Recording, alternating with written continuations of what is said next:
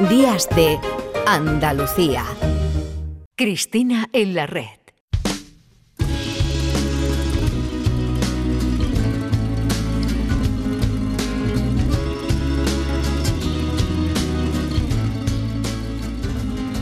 La policía te está extorsionando. Pero ellos viven de lo que tú estás pagando. Y si te tratan como a un Me gusta mucho que Cristina Consuegra, absolutamente enredada en su red, eh, nos traiga este tipo de coplillas que tienen eh, tanto que ver con los cuentos infantiles y, y bueno, y con los boleros más románticos, ¿no? Y más clásicos. Todo un molotov. Cristi, buenos días. Buenos días, ¿qué tal? ¿Cómo estáis? Tenemos a Isaías ya, sí. Isaías, compañero, buenos días. Hola, buenos días, Domi. Buenos días, Cristina. ¿Qué tal, Isaías? Bienvenido. Muy bien, Qué estoy muy alegría, bien. qué alegría tenerte por ahí, macho. Y qué, Alegría es que me recibáis en vuestra casa. hombre, por favor. Y Estoy qué, feliz. esto es una radio pública, querido mío. Claro que Y sí. qué presión, ¿no? Porque ahora no podemos equivocarnos. Bueno, yo me equivoco mucho, ¿eh? Yo siempre digo que me equivoco mucho más hablando que Messi y sin embargo no me lesiono, pero él es mejor deportista que yo y seguramente habla peor que yo, pero habla menos, habla menos que nosotros y por eso se equivoca menos. No, no, todos nos equivocamos. Oye, es magnífico el título, Clara Victoria, ¿eh? Sí, sí, sí. Sí, es un juego de palabras, sabes que me gusta mucho jugar con las palabras y entonces pues con el título hago referencia a las dos grandes protagonistas de aquel debate sobre el sufragio femenino y también, digamos, pongo título al logro que consiguió Clara Campoamor con el apoyo de otros 160 diputados hombres eh, para conseguir en aquel momento pues que España fuera por primera vez una democracia plena. Así que Clara Victoria es un título muy redondo, desde luego. Hace, hace 90 años ahora, redondeando también, ¿no? Al margen de los meses. Hace 90 años y efectivamente eran las dos únicas diputadas mujeres en un parlamento de hombres, como era... 400 me parece que es. Sí, el- y es- la, la paradoja es que aunque fueran diputadas mujeres, podían haber sido electas, pero no podían votar. Sí, esa fue la rareza de aquella convocatoria a las Cortes Constituyentes eh, del Gobierno de la República, ¿no? que permitió que las mujeres pudieran acceder al Parlamento, pero sin embargo no las permitía votar, que es un poco absurdo. ¿no? Dijeron que es que no había tiempo para hacer un nuevo censo, pero bueno, había que hacer un nuevo censo de hombres, porque claro, había muchos hombres que se habían incorporado al voto desde las últimas elecciones que se habían producido, y sobre todo porque se rebajó la edad electoral de 25 a 23 años. O sea que había que elaborar un nuevo censo para incluir a los hombres, pero no tenían tiempo para incluir a las mujeres, que es una gran paradoja. Pero, sin embargo, fíjate, esa rareza eh, convirtió a Clara Campoamor en un personaje único eh, en la historia del sufragismo mundial, porque en otros países, en Gran Bretaña y en Estados Unidos y en otros países del mundo, fueron las mujeres las que empujaron desde las calles para que parlamentos de hombres aprobasen el sufragio. Y sin embargo, la única mujer, la única sufragista que consigue defender y conquistar ese derecho desde una tribuna parlamentaria es Clara Campoamor. Es un personaje excepcional. Yo te voy a lanzar dos preguntas en relación con lo que estás comentando. Antes has hablado de logro, ¿no? De un logro que nos lleva, nos conduce a una democracia plena. Eh, preguntarte por un lado si, si esta es la conquista social más importante de la historia ¿no? de, de- de nuestro país, el sufragio universal. Y preguntarte por esas otras mujeres que aparecen en Clara Victoria, que es una crónica eh, muy exhaustiva de, de- de este episodio histórico, ¿no? esencial para entender, eh, para entender la democracia. Hablo de, bueno, pues eh, Colombine, Lily Rose, Benita Asas, ¿no? Es decir, un montón de mujeres que también estuvieron en la trastienda de, de- este episodio. Y antes, y antes Sí, que sí, ellas, claro, ¿no? pero- Porque Claro. bueno, Claro, allí claro. estaba la Pardo Bazán también, Claro, ah, ahí pero- estaba Concepción Arenal. Efectivamente, ¿no? Es decir, hay un montón de mujeres que aparecen, pero que no, no están en esa caja de resonancia que quizá no debería, debería, deberían estar. Sí, fíjate, Cristina, pero yo no diría que estaban en la trastienda, digamos que estuvieron en el prólogo, ¿no? Eh, lu- lucharon como Clara Campoamor, lo Claro. que pasa es que Clara Campoamor tuvo la visión histórica de que ese momento concreto del advenimiento de la nueva república, de la elaboración de una nueva constitución, era crucial para, para conseguir eh, este derecho por el que estas mujeres que tú has citado y otras muchas más, más anónimas todavía, habían peleado, ¿no? Entonces, digamos que lo que hace Clara Campoamor es tomar el, el relevo, es decir, eh, Clara Campoamor no aprobó el sufragio, el sufragio se aprobó por 161 votos, de los cuales solamente uno era de Clara Campoamor, pero ella actuó en aquellas cortes como voz de la conciencia diciéndoles a aquellos diputados republicanos no podéis construir una república democrática prescindiendo de la mitad de la ciudadanía.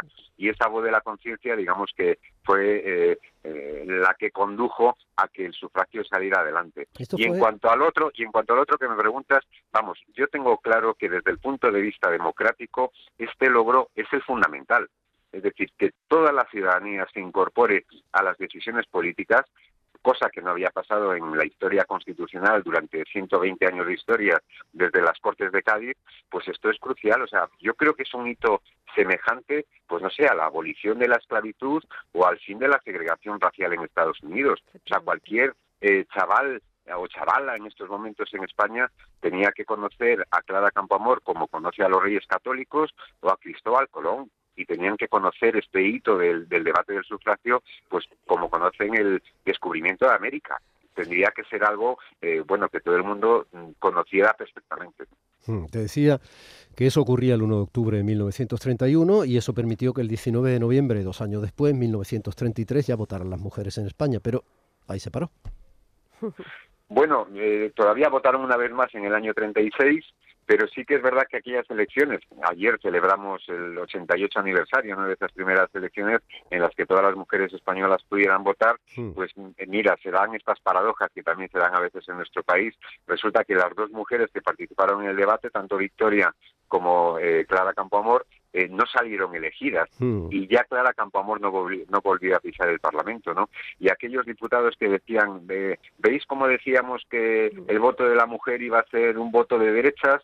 Pues claro, encontraron una culpable en Clara Campoamor. Cuando en el año 36, con el voto de las mujeres, triunfó el Frente Popular de Izquierdas, nadie le pidió disculpas a Clara Campoamor.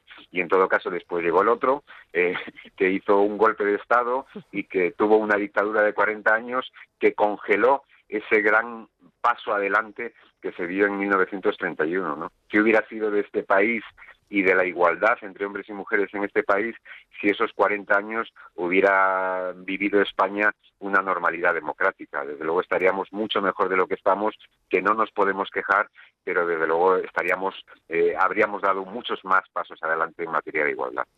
Tras la escritura de, esta crónica, que yo creo que lo que haces es eh, corregir asimetrías ¿no? históricas eh, de esta la memoria que construimos en común, eh, ¿consideras que, bueno, cómo consideras que el paso del tiempo ha tratado a Clara Campoamor y Victoria Kent?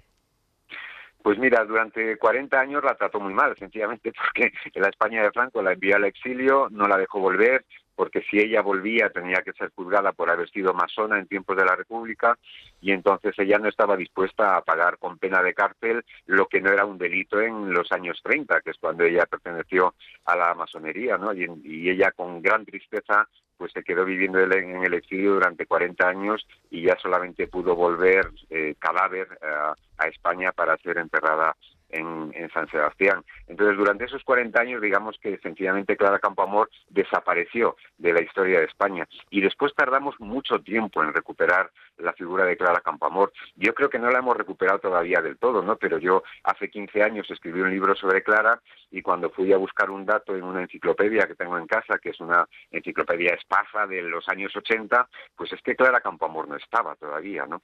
Y hoy en día, todavía 90 años después, nos encontramos con gente muy principal, gente que ha gobernado o que nos quiere gobernar, pues eh, difundiendo mentiras o medias verdades sobre lo que hizo Clara Campoamor y sobre cómo se produjeron las cosas, ¿no? Y yo creo que hay que aclarar algunas cositas, que es lo que pretendo en el libro. Oh. Mariona, ¿qué te parece este señor que lo estás oyendo hablar de dos mujeres que fueron muy importantes, muy interesantes, que eran amigas y querían casi lo mismo, pero sin embargo, en un momento determinado se enfrentaron, ¿no? ¿No tienes ninguna opinión al respecto? Mm, no mucho. No, pero tiene la voz bonita, por lo menos, ¿no? Este hombre, ¿no? Sí. Sí, ¿verdad? bueno, es, que siempre si no nos da el visto bueno, Mariona, no, no sabemos muy bien cómo, cómo va saliendo la cosa. Bueno, esto es fundamental. Hombre, lo puedes imaginar. Un beso, un beso. Dale un besito a Isaías, anda.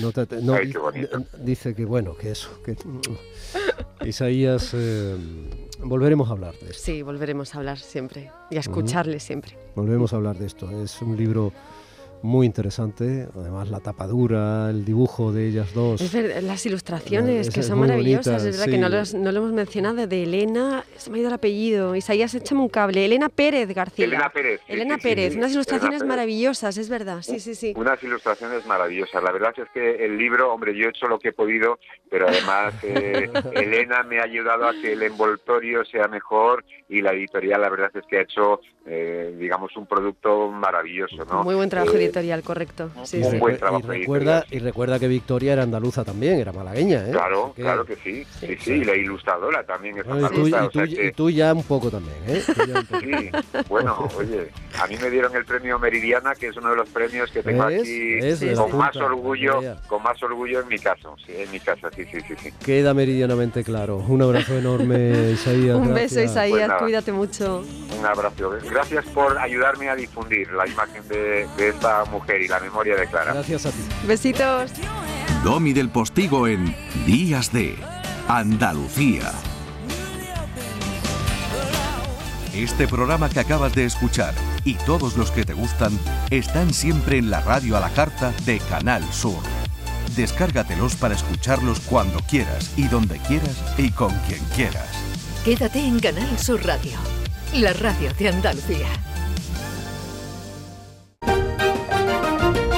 Días de Andalucía.